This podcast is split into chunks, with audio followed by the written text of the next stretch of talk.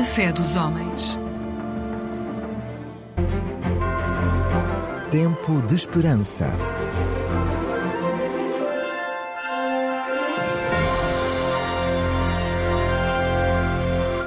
Um programa da Igreja Adventista do Sétimo Dia.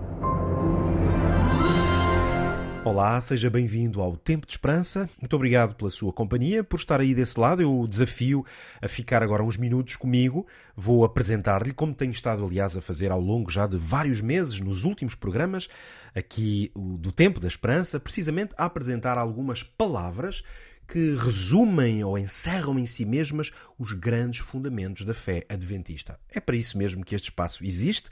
Neste caso, seja por interesse mesmo em conhecer ou até por mera curiosidade, desafio então a ficar desse lado. Como eu dizia, estamos a explorar palavras-chave para entender a fé adventista, que no fundo são os fundamentos do ensino da Bíblia, tal como nós, como adventistas, o entendemos, o explicamos e o formulamos. A palavra que hoje lhe proponho é a palavra profecia. Talvez isto possa parecer surpreendente, quem sabe até um pouco estranho para alguns, mas a Bíblia ela está cheia de profecias que são grandes revelações. É verdade que a própria palavra profecia já é em si mesma uma palavra algo codificada. E por isso o contexto e todo o sentido da mensagem profética da Bíblia não é tanto de esconder Antes, o de nos dar a oportunidade de explorar, descobrir e precisamente descodificar. A verdade é que a dimensão profética da mensagem da Bíblia, mas também da história do movimento adventista e de toda a sua teologia, de todo o seu ensino e proclamação, realmente são essenciais para compreender a natureza, a identidade e a, e a missão que os adventistas uh, procuram desenvolver através da sua presença em todo o planeta, praticamente todos os países deste planeta. Mas vamos eh, a uma explicação um pouco mais profunda de porquê a profecia e a palavra profética é tão importante na história e no movimento adventista. Vamos nos centrar não tanto na história, mas vamos nos centrar onde interessa, explicar-lhe porque é que na Bíblia encontramos os fundamentos então para esta centralidade da profecia. Existem, sobretudo, quatro textos bíblicos que estão no contexto profético e são quatro passagens que se podem ligar umas às outras para nos ajudar a criar esta espécie de movimento profético com o qual a Igreja Adventista se identifica. O primeiro destes textos que lhe proponho, para o ajudar a entender esta história, esta mensagem, está precisamente no profeta Daniel, um dos profetas mais importantes da Bíblia e que a sua história, a sua mensagem está muito conectada precisamente com a história da Igreja Adventista. Ora, no final do livro de Daniel, eu vou ler agora um pequeno versículo que está no capítulo 12 e no versículo 4.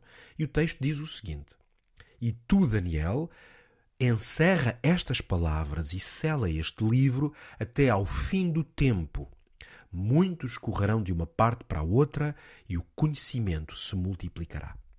Podemos entender que o anjo, que estava a dar estas revelações e visões a Daniel, vai-lhe fazer esta revelação de que este livro, ou seja, as palavras que ele próprio tinha recebido, portanto, muitas das profecias que estavam escritas dentro do próprio livro de Daniel, elas, elas ficariam fechadas ou seladas. Ou seja, nem Daniel poderia entender essas palavras, mas não apenas ele. Durante muitos séculos, essas palavras também nunca seriam entendidas. Podemos mesmo dizer, historicamente, que durante muito tempo nem sequer elas suscitariam qualquer interesse. E o anjo advertiu Daniel, o profeta, desta grande verdade. Mas até quando isto aconteceria? Até um tempo especial que aqui é designado por fim do tempo.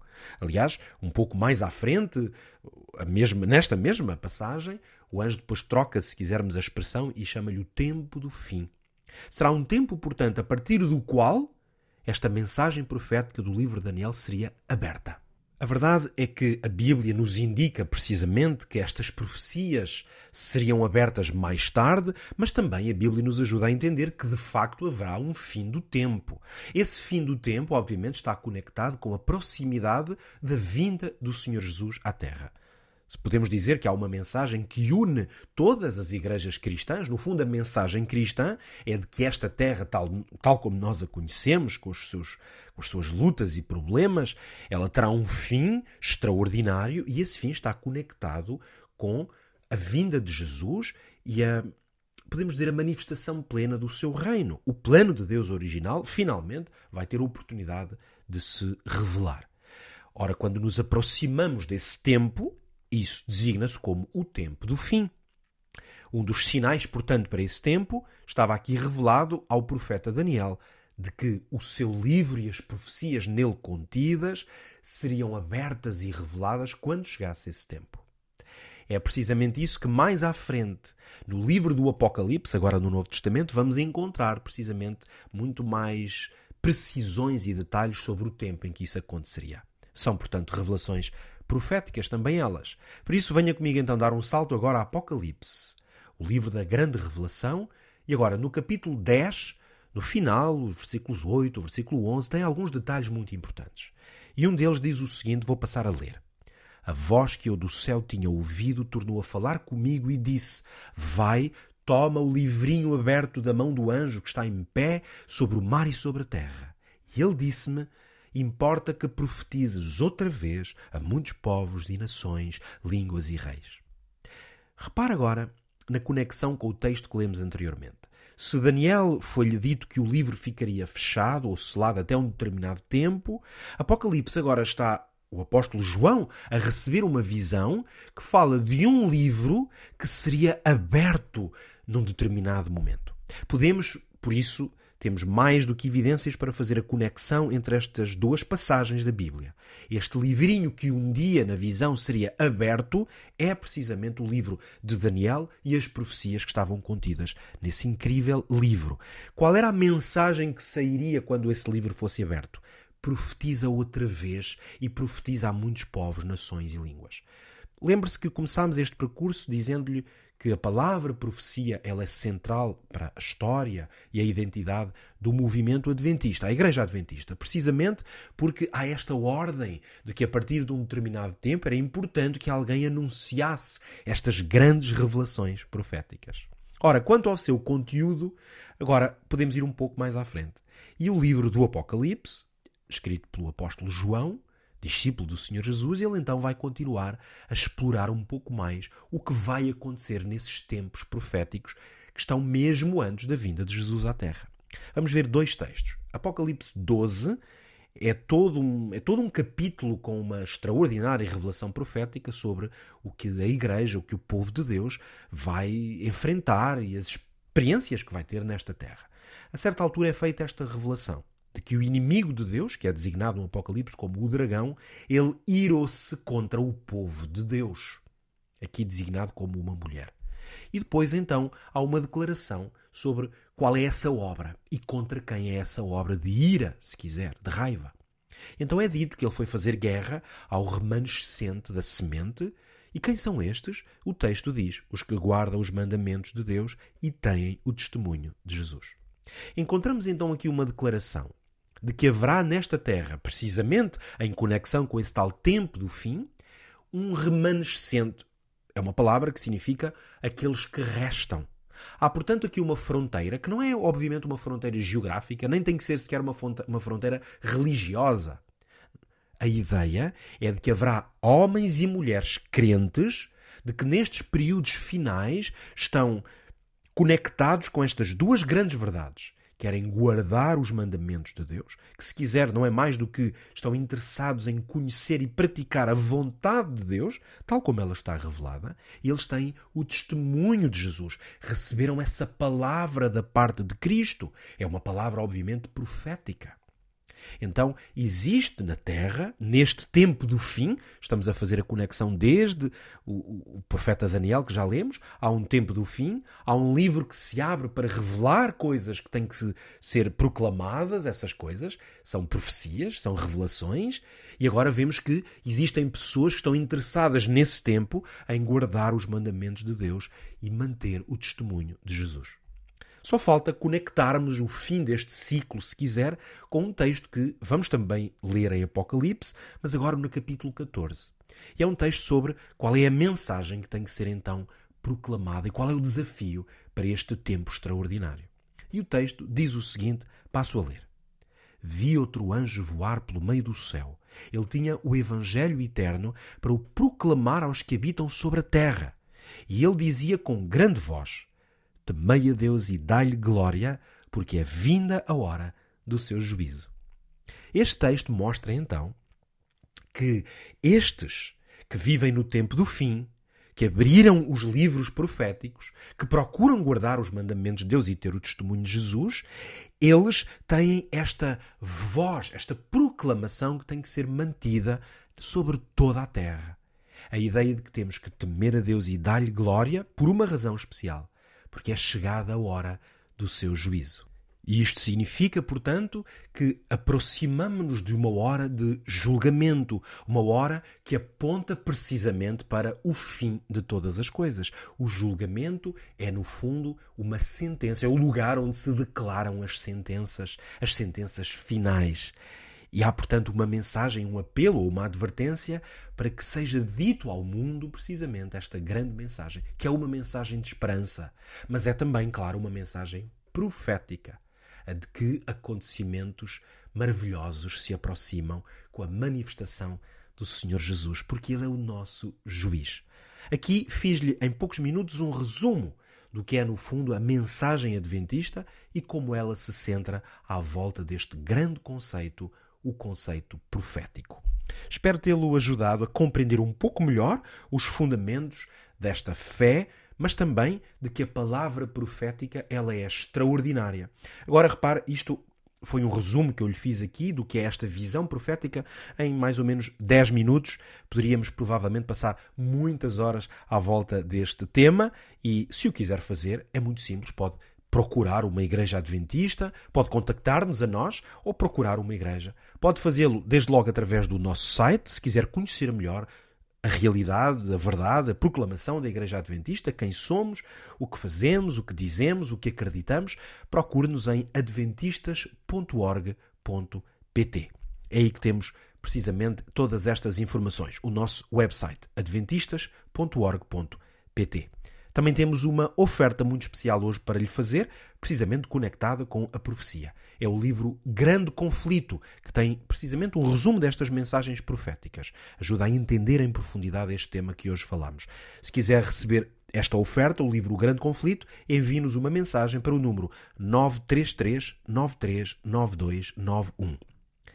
Foi um prazer estar na sua companhia. O meu nome é Pedro Esteves. Se Deus quiser, voltamos a estar juntos no próximo episódio aqui do Tempo da Esperança da Igreja Adventista. Até lá, que Deus o abençoe. Tempo de Esperança.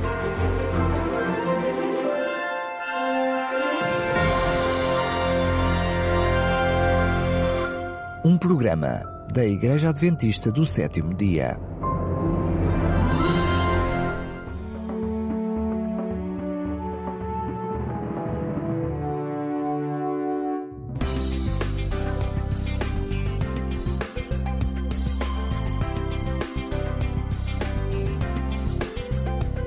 Eclésia Igreja Católica.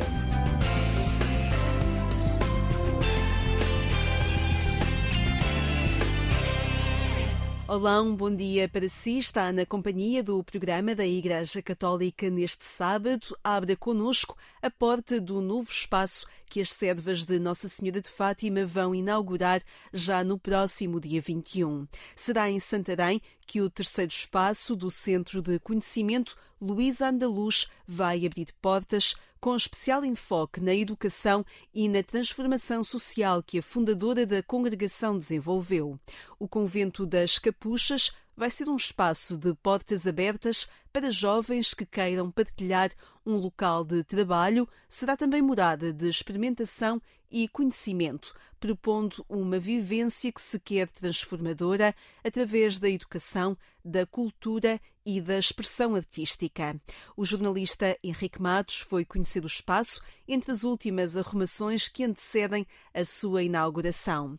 Fique desse lado para entrar no Convento das Capuchas, guiado pela irmã Mafalda Leitão. Começamos com música e com coisas bonitas. Quem as canta nesta manhã são os quatro e meia. Dias cinzentos, tristes momentos fazem capa de jornal. Gestos de afeto, amor completo, já quase parecem mal. E eu que não ligo a desgosto, ainda não paga imposto. Trago no meu peito coisas tão bonitas, tanta inspiração a aguardar para ver a luz. Num dia perfeito, vou deixá-las escritas numa outra canção que até agora não compus.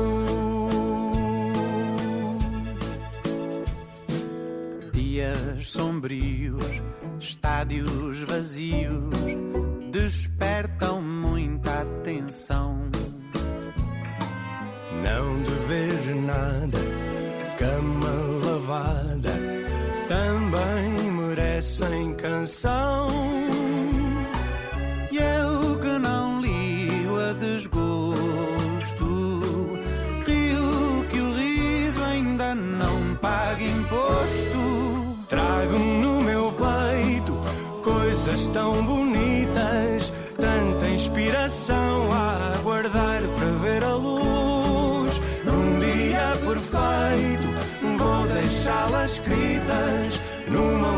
Canção que até agora não compus.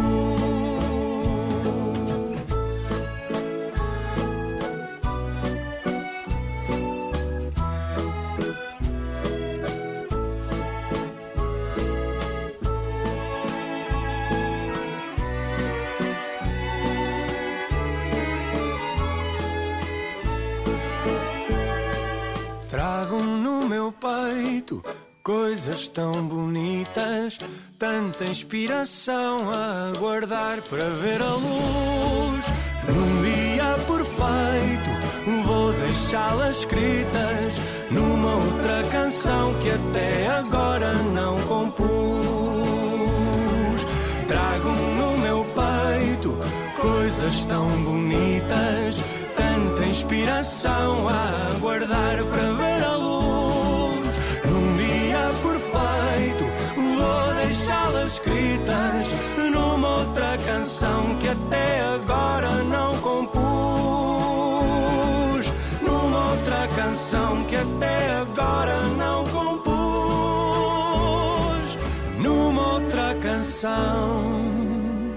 que até agora não compus. Nesta manhã de sábado, o Padre Mário de Souza junta-se ao programa Eclésia para nos apresentar expressões que marcam a nossa linguagem cotidiana e nascem da cultura bíblica.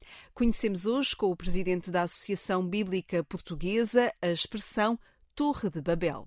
Já todos naturalmente escutamos a expressão isto é uma Babel, ou então é a Torre de Babel. E este é um episódio que nos aparece no livro do Gênesis, no capítulo 11.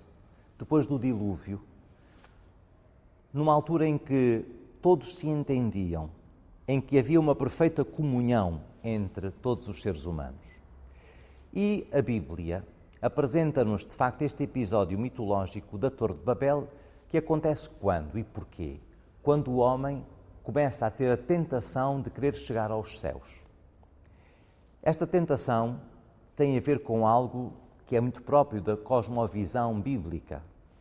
A terra é o mundo dos homens, os céus é o mundo de Deus. Querer construir uma torre para chegar aos céus significa, mais uma vez, esta tentação sempre tão presente de querer ser como Deus.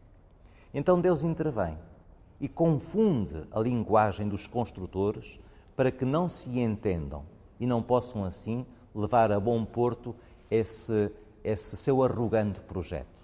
E a partir deste momento, então as línguas ficaram todas baralhadas e as pessoas deixaram de se entender. Ficou a expressão também na nossa forma hoje de falar. Isto é uma Babel, significa o quê? É uma confusão tal que ninguém se entende. É impossível chegarmos a uma conclusão. Olá, bom dia para si. Está na companhia do programa da Igreja Católica. Nesta manhã, venha conosco até Santarém. Convidamo-lo a entrar antecipadamente no Centro de Conhecimento Luísa Andaluz, um espaço que vai ser inaugurado no dia 21, mas que o jornalista Henrique Matos foi conhecer antes. A serva de Nossa Senhora de Fátima, a irmã Mafalda Leitão, apresenta-nos um local ligado à vida e à obra de Luísa Andaluz. Entra-se num espaço onde a história conta o cuidado da fundadora com as crianças. Fica completo, pelo menos em termos dos espaços físicos, o Lisandro Luz Centro de Conhecimento, finalmente. E o que é que aqui vai acontecer neste espaço? Neste espaço vai ser, sempre dissemos com os Centro de Conhecimento que estes três polos formavam uma unidade. E, e aqui faltava-nos esta dimensão educativa e transformação social que a vida de Lisandra Luz fez. Então, com este polo queremos trazer e que Luísa seja inspiradora para nós também desta, desta vertente. Portanto, vamos dedicar aqui mais à questão da educação, da transformação social, dando continuidade ao que o histórico da casa já é. Este espaço vai ser, é um espaço dos três centros, é o mais pequeno em termos de área, que é um cantinho do, do convento, um, e, e, tem muito esta parte de comunicação, não é? Vai ser muita comunicação daquilo que é a vida de Luísa, dessa sua vertente educativa e social, do que estava na cidade, Estamos aqui também num eixo das rotas de, de, dos peregrinos de Fátima e de Santiago, penso que pode ser uma excelente comunicação nesse nível, também aqui dentro do Centro Histórico de Santarém, do turismo, de um turismo mais espiritual, de um turismo religioso, ou, ou normal, e, e, que se possa comunicar aquilo que a cidade também tem domínio e aquilo que a nossa história tem, tem de belo e que ainda continua a dar à sociedade. Isso é importante. Luísa começou o seu primeiro trabalho, digamos assim, oficial, aos 14 anos aqui neste, nesta, nesta casa.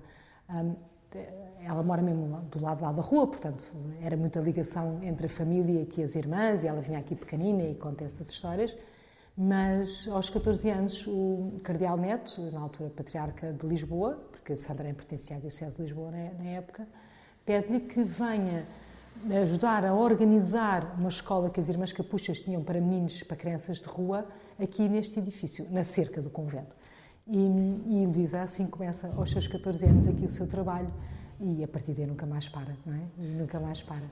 É um, é um convento, mas também teve, eh, já antes de Luísa Andaluz, ao fim e ao cabo, é, é, estava no ADN desta casa, também é, este é uma, cuidado social. Exatamente. Esta é uma casa muito antiga, não sabemos bem quais são as pedras uh, que são dessa época, mas remontam ao tempo da Rainha Santa Isabel. Portanto, é aqui construída, é colocada a primeira pedra daquilo que seria o Hospital de Meninos Expostos, portanto, de crianças abandonadas pelas mães, que não têm possibilidade de, de criar os seus filhos, e, e, a Rainha, e a Rainha Santa Isabel começa a construir aqui. Depois, mais tarde, vai para a Porta de Leiria e é aquilo que é hoje o Hospital de Jesus.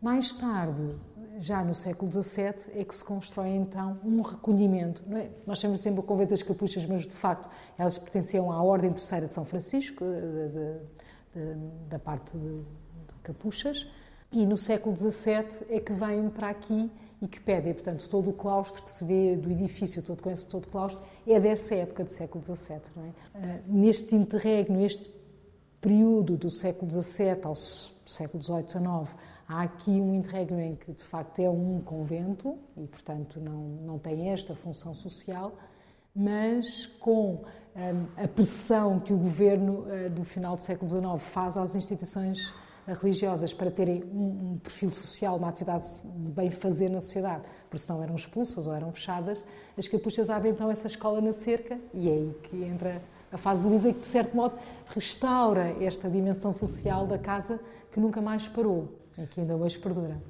Isto é, é assim o, o, hall que acolhe, né, que vai acolher as pessoas que, que, vierem visitar este Luís Andaluz Centro de Conhecimento. Há aqui um, uma particularidade também não podemos ignorar, que é esta esta roda, não é? Exato, é muito típica dos, dos, dos mosteiros, dos mosteiros, das é? ordens contemplativas. Onde eram colocados algumas ofertas ou, ou Sim, a roda no fundo, exato, a roda no fundo servia, servia para, para o contacto exterior com, com, com as monjas que estavam que estavam viviam a sua vida contemplativa e, portanto, de certo modo, afastadas do mundo. Aqui seria o contacto exterior. Portanto, esta porta que nós entramos, não sei se estaria -se aberta, provavelmente, havia aqui assim algum recanto também para as pessoas não, não estarem no meio da rua, e, e tínhamos a roda, portanto, era colocada aqui é a famosa roda. As famosas rodas, depois do lado de lá as monjas tiravam o que fosse e geralmente depois davam alguma ou um terço, ou algum objeto da quinta, ou um santinho, essas coisas assim que traziam e as pessoas respondiam outra vez. a comunicação com a clausura. Exatamente, também, é? exatamente. É?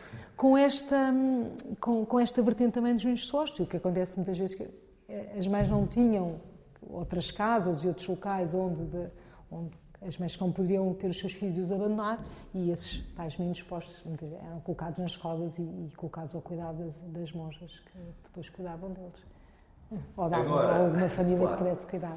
Passamos na companhia da irmã Mafalda Leitão para o outro lado da roda, que será uma sala dedicada à memória educativa e social de Luísa Andaluz. Chamamos geralmente esta, esta sala a Sala da Roda. É uma sala que tem uns azulejos bonitos do tempo do convento, das capuchas, que será queremos estudá-los eh, no futuro, a ver, com alguns alunos, a ver o, que eles dizem e a história que têm, que não sabemos, mas é de monges e, portanto, é do tempo do convento, certamente. E aqui nas paredes, que agora ainda estão brancas, vamos colocar a comunicação, a linha de história à semelhança das outras duas casas, não é? Enquanto que ali na casa Madre Luísa Andaluz tínhamos a vida histórica de Luísa Tucur, da sua vida eh, propriamente dita e familiar. Em Lisboa temos a, a linha histórica da Luísa mais empreendedora e realizadora de obra. Aqui vai ser a linha histórica da Luísa como educadora, como educadora, de educada a educadora. Portanto, é uma, uma oportunidade para quem chega eh, de, e aqui se inteira. Se inteira logo dos espíritos também de, da casa, casa, e da casa e daquilo que nós queremos comunicar. E, e aqui ao centro temos esta mesa, que é uma mesa muito peculiar, eh, vai estar praticamente assim, com um ou outro objeto só em cima, que é uma mesa de, de, de costura e as raparigas estavam todas à volta.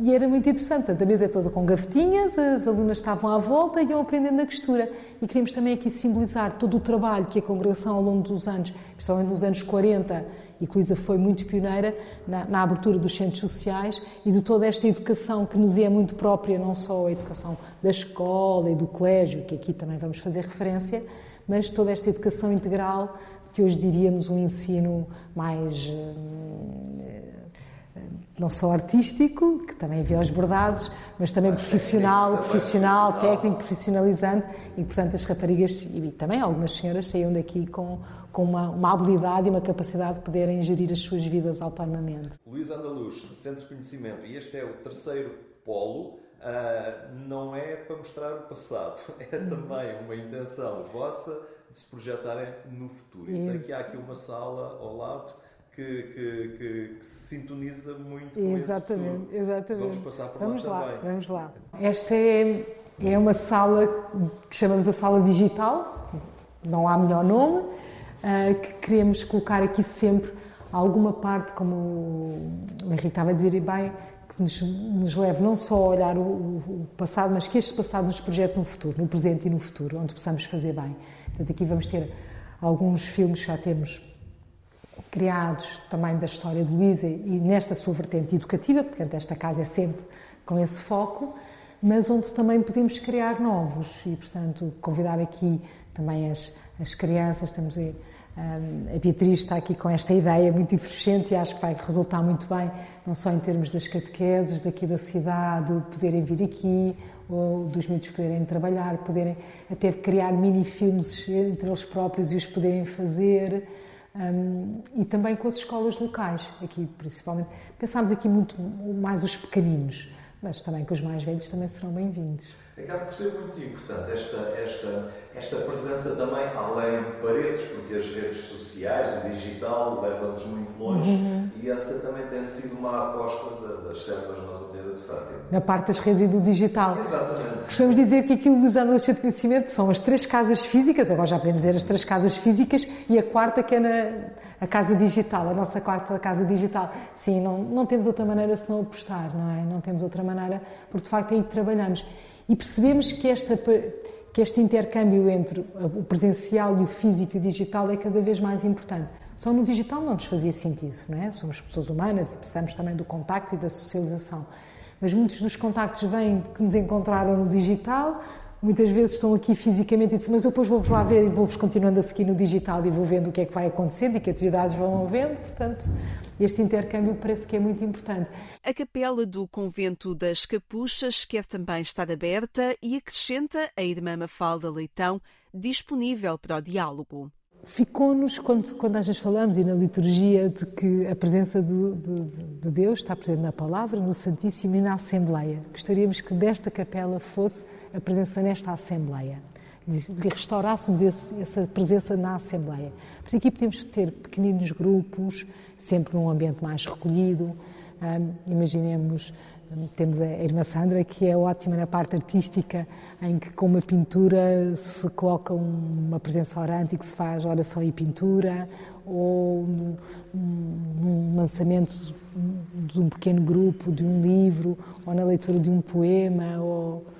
Queríamos que desse um toque mais também de cultura e de arte, em que se percebesse esta dimensão da presença do Senhor no meio de nós reunidos de todos aqui reunidos. Entramos por último no espaço em que os livros recebem os utilizadores e convidam a permanecer. Chamamos aqui a Sala do Arco, porque tem aqui este arco. Seria na, na, na base do convento o cor baixo, queremos crer, porque tem aqui a porta do comungatório e as duas portas que entram, que dão acesso à capela, que na época até poderiam ser também servir de confessionários, muitas vezes para as monjas. E aqui vamos colocar um, um espaço de caor, que vai ser aquele espaço onde a cidade e, as pessoas de Santarém poderão mesmo usufruir e estar. Um, o outro, com certeza, sempre a estarem, mas aqui poderem trabalhar. Portanto, um, com um horário de, de, de abertura, de, de cowork, de, de estudo, de, de, trabalho aqui e depois também de algumas reuniões de pequenas empresas ou pequenos grupos ou das paróquias mesmo que queiram aqui fazer. Um, pequenas reuniões de trabalho, de uma conferência aqui também se faz bem para um grupo mais reduzido. Reduzido quer dizer 20, 30 pessoas que cabem bem aqui neste espaço um, e queremos. Há, há, aqui a Valência, e isso queria aqui falar, este edifício, nós vamos falando de Convento das Capuchas, uh, que é um, um nome que queremos introduzir também na gíria de Santarém e na nossa gíria também uh, habitual, porque geralmente fala-se deste edifício é a Fundação Luís Luz, não é? Mas a Fundação é uma das valências deste espaço. De facto, todo este quarteirão que o Convento das Capuchas e a sua cerca tem, neste momento passa a ter quatro valências. O Luizana Luz Centro de Conhecimento, e aqui com este espaço, a Fundação Luizana Luz, que continua a ter o seu espaço e a sua privacidade completamente autónomas, a comunidade das Irmãs Servas, que aqui vive, e no cantinho da cerca, lá ao fundo, uma, uma sala, o Centro Académico de Santarém, mais dedicado aos universitários. E este intercâmbio também entre estes quatro polos também gostaríamos de fazer. É? Os universitários têm o seu espaço de estudar, mas por que não, por exemplo, terem aqui um, uma parte de explicações para miúdos que possam precisar da cidade. E aqui também as, as utentes da Fundação podem usufruir e fazer este intercâmbio também de, de diálogo e de estão, estão quase em casa, mas no fundo é fora da casa delas, não é?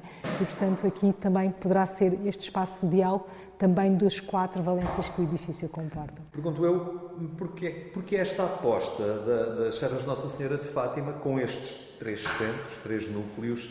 Hum, que intenção é esta também de, de, chegarem junto das pessoas, das pessoas chegarem junto de vocês? Porque para a nossa vida não faz sentido de outra maneira, Henrique, não é?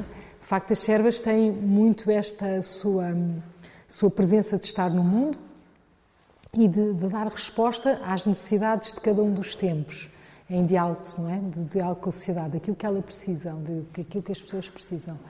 E, e fomos entendendo, esperemos ter lido bem, o Espírito Santo e nós, como diziam os apóstolos, termos lido bem, de que neste nosso mundo também eh, mais cosmopolita, deste século XXI, de, também de grande mobilidade, em que as pessoas não fazia sentido aqui há uns tempos, todos trabalhavam nos seus escritórios ou em casa, não é? Mas hoje em dia, pós-pandemia, as pessoas dizem, mas agora em casa, que eu estou também em teletrabalho, não apetece, quero dialogar. Então, é preciso, estes espaços hoje em dia, há uns anos atrás, não seriam necessários. E, e precisamos também de criar também esta comunidade. Se calhar, aqui há uns anos, diríamos, aqui vai ser um local de catequese, pura e dura. Hoje não o poderemos dizer assim, se calhar estaria vazio, mas temos que na mesma comunicar Deus de outras formas aqui. Portanto, virem aqui um local com história, eh, com cultura, com a comunicação que vamos tendo sempre também pelas paredes e pelos objetos que vão decorar as salas, com o nosso diálogo, com a nossa presença, com, de, de, de poderem se acercar também um pouco mais de Deus e se não conseguirem chegar a Ele ainda numa relação muito pessoal de tu a tu, pelo menos começando a encontrar aquilo que as pessoas hoje dizem, um pouco mais de paz, um pouco mais de silêncio, um pouco mais de luz, estas palavras de, de hoje tão cotidianas, mas que no fundo são aproximações a Deus que cada um vai procurando fazer à sua maneira. E é isso que queremos continuar, como Luísa dizia, levar, trazer todos ao coração do bom Jesus, que estes sejam estes espaços para poder chegar a todos, levar Deus a todos e trazer todos ao coração do bom Jesus. Será isso que as sedvas de Nossa Senhora de Fátima pretendem fazer neste terceiro espaço que abrem?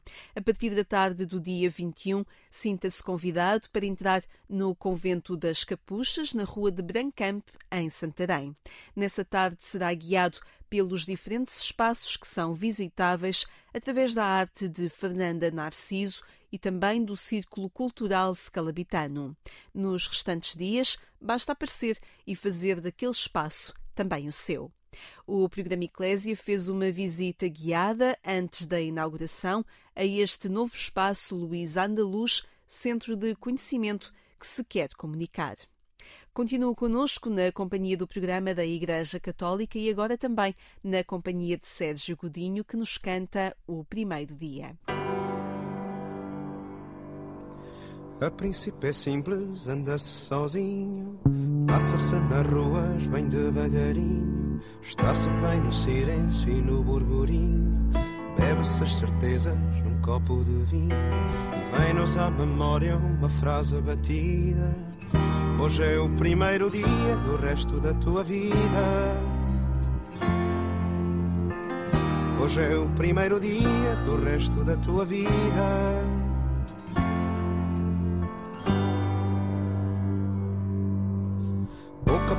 Passo faz-se vagabundo, dá-se a volta ao medo e dá-se a volta ao mundo. Diz-se do passado que está moribundo, bebe-se o alento num copo sem fundo e vem-nos à memória uma frase batida. Hoje é o primeiro dia do resto da tua vida. Hoje é o primeiro dia do resto da tua vida.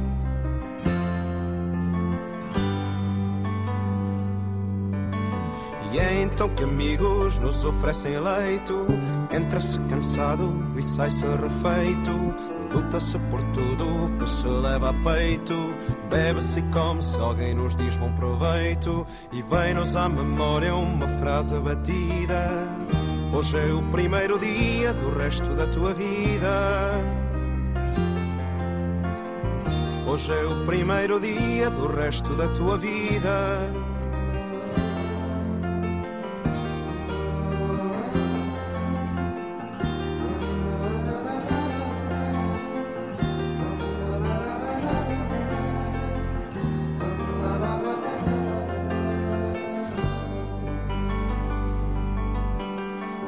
Depois vem cansaços e o corpo fraqueja. Olha-se para dentro e já pouco se beija. Pede-se o descanso, por curto que seja. Apagam-se dúvidas num mar de cerveja. E vem-nos à memória uma frase batida. Hoje é o primeiro dia do resto da tua vida. Hoje é o primeiro dia do resto da tua vida.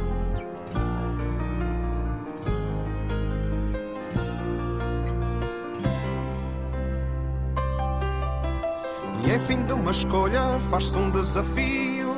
Enfrenta-se a vida de fia pavio. Navega-se sem mar, sem vela ou navio. Bebe-se a coragem até de um copo vazio. E vem-nos à memória uma frase batida. Hoje é o primeiro dia do resto da tua vida. Hoje é o primeiro dia do resto da tua vida.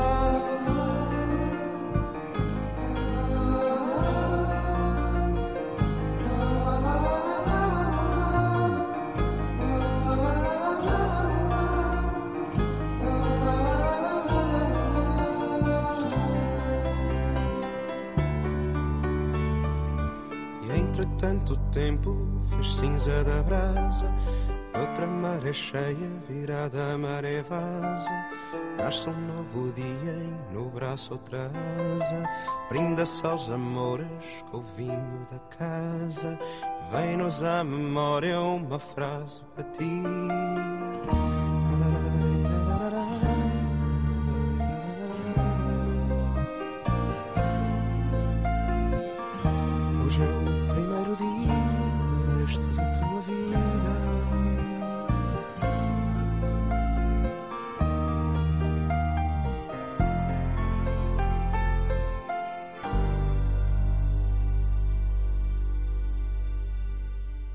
Música para a liturgia, tempo agora neste programa da Igreja Católica para recebermos o Padre Manuel Barbosa, que nos deixa, como habitual, algumas mensagens a partir das leituras propostas aos cristãos neste fim de semana.